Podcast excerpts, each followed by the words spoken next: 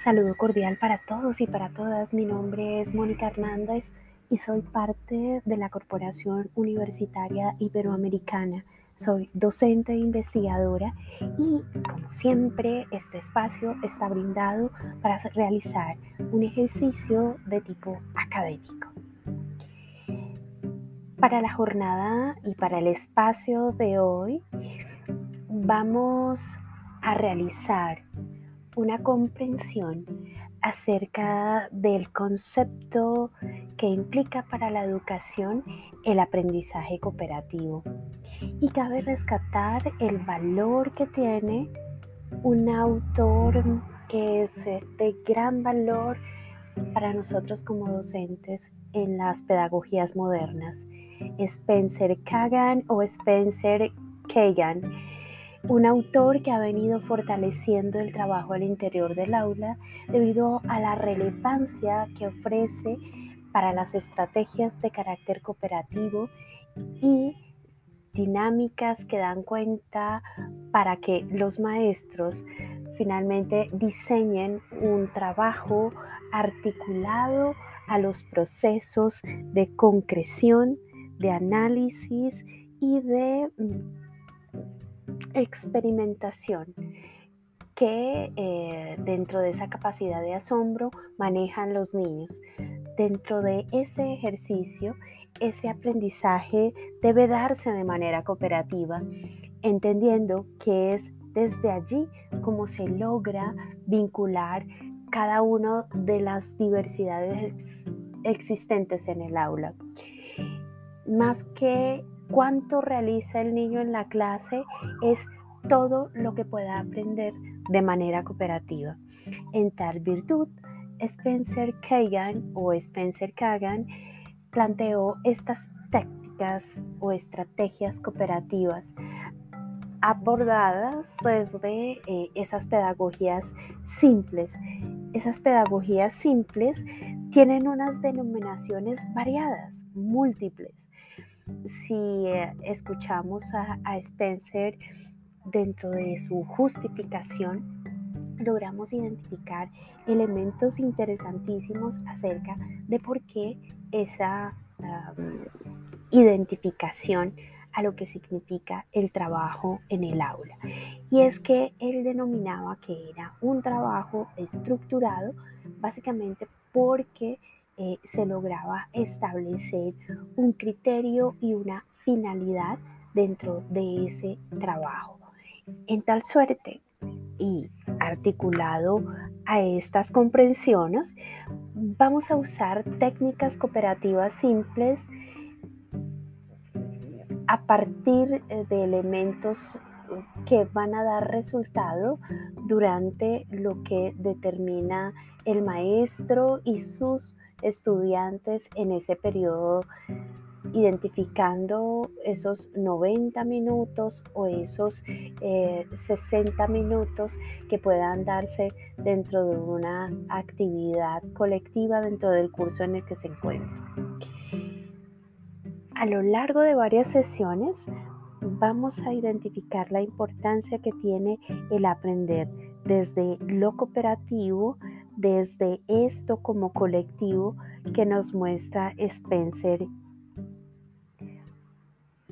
Él nos define elementos importantes. Créanme que para mí también fue una sorpresa encontrar este autor, que no fue un autor que reconociese a lo largo del proceso formativo y de enseñabilidad, sino que mm, lo vine descubriendo hace muy poco, identificando un trabajo estructurado por parte del docente y siempre que hablamos de que trabajo cooperativo, hablábamos de autores como Johnson y desde la literatura eh, entendíamos que era similar ese tipo de estructuras. Sin embargo, Spencer da la posibilidad de identificar una clara diferenciación entre lo cooperativo como trabajo del docente y lo cooperativo como aprendizaje del estudiante. Y en muchos momentos entramos a debatir el concepto de lo cooperativo y de lo cooperativo, pero fue a partir de lo que estableció Spencer Cadogan o Kagan como empecé a ahondar más en su propuesta y fui comprendiendo aún más las diferencias entre esos conceptos y esas formas de abordar el aula y lo que compete particularmente al docente. Entonces, empecé a comprender la necesidad de un cambio de paradigma educativo y ese cambio de paradigma plantea algo que planteaba Spencer en su contenido, estructura y actividad del aula. Mientras el mundo alrededor cambia, los centros educativos no lo hacen. Esa era como su tesis. Al menos no hay cambios con el valor que implica el cómo enseñamos los docentes. Los centros educativos o las instituciones dentro de sus prácticas educativas, formativas, pedagógicas o académicas se han mantenido resistentes los cambios y frente a esos mm, cambios y a esas resistencias, el maestro se observa muy tradicional, muy plano. Y aunque creamos especular o generar otras formas de aprendizaje general, al final, dadas las respuestas propias del estudiante, terminamos siendo muy tradicionalistas. Entonces, en muchos momentos, donde quiera que estemos, en contextos rurales, urbanos, lo público o lo privado, esa diversidad de escenarios habla de la diversidad de estudiantes y frente a ello debemos analizar sobre el cómo estamos haciendo nuestro ejercicio. Y creo que este es el valor sustantivo de lo que Spencer Kagan o Kagan plantea. Esas estrategias responden a una necesidad sentida en el aula, a una necesidad identificable frente al cómo el maestro en su quehacer se puede volver monótono y se va en algunos momentos por la fácil, que es generar un documento y ponerlo eh, como al conocimiento de los estudiantes y esas copias que hay veces eh, entregamos en el aula presencial o en el aula virtual y eh, generamos una dinámica de lean y identifiquen elementos que desconocen. Y frente a ello,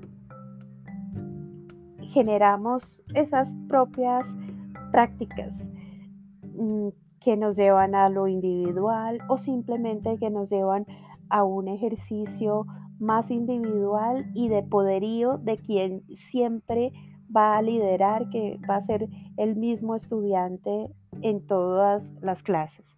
Salirnos de ese contexto tradicional de enseñanza donde siempre al lanzar esa pregunta el estudiante que es más activo en la clase siempre va a estar levantando la mano y va a decir yo en clase. Eh, ese sistema tradicional que implica mirar al niño desde su propia capacidad y no en juego con las otras capacidades que tiene él y sus otros compañeros.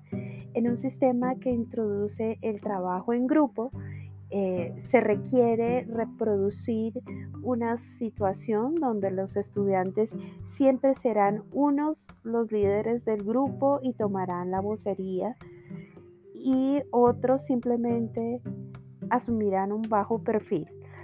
Si yo hablo de un grupo estructurado eh, desde la línea de Kagan, el estudiante en este caso eh, conllevará a un trabajo desde el colectivo identificando que cada uno de sus compañeros aportan significativamente, que si un compañero deja de realizar su rol, esto impactará de manera directa a sus demás compañeros.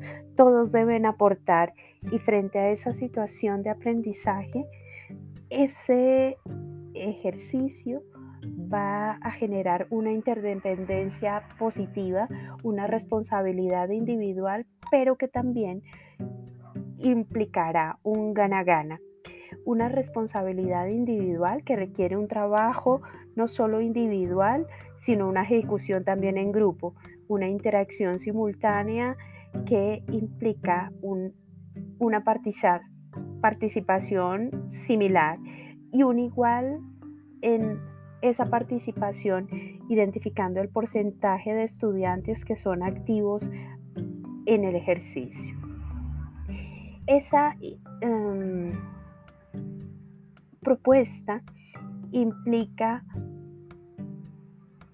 la formación constante por parte nuestra de establecer esas bases y esos logros para movilizar sus propias competencias y su propia realidad eh, como proceso y como sujeto eh, en diálogo con sus pares.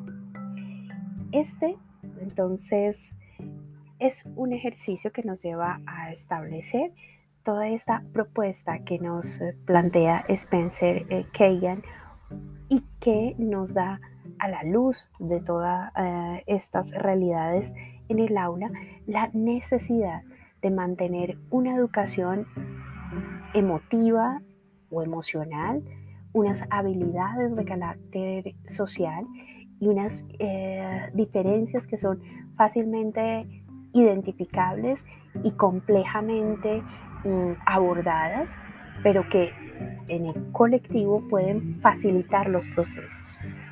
Un currículo abierto, un currículo flexible que posibilitará esa convivencia entre unos y otros. De tal suerte que esta es esa mirada que nos va a dar luz a ese ejercicio planteado en términos de la oportunidad de corrección, de ese ajustarnos sobre la marcha para generar nuevas y mejores alternativas de aprendizaje. Como siempre, es un enorme placer compartir ese espacio con ustedes. Nuevamente nos escucharemos.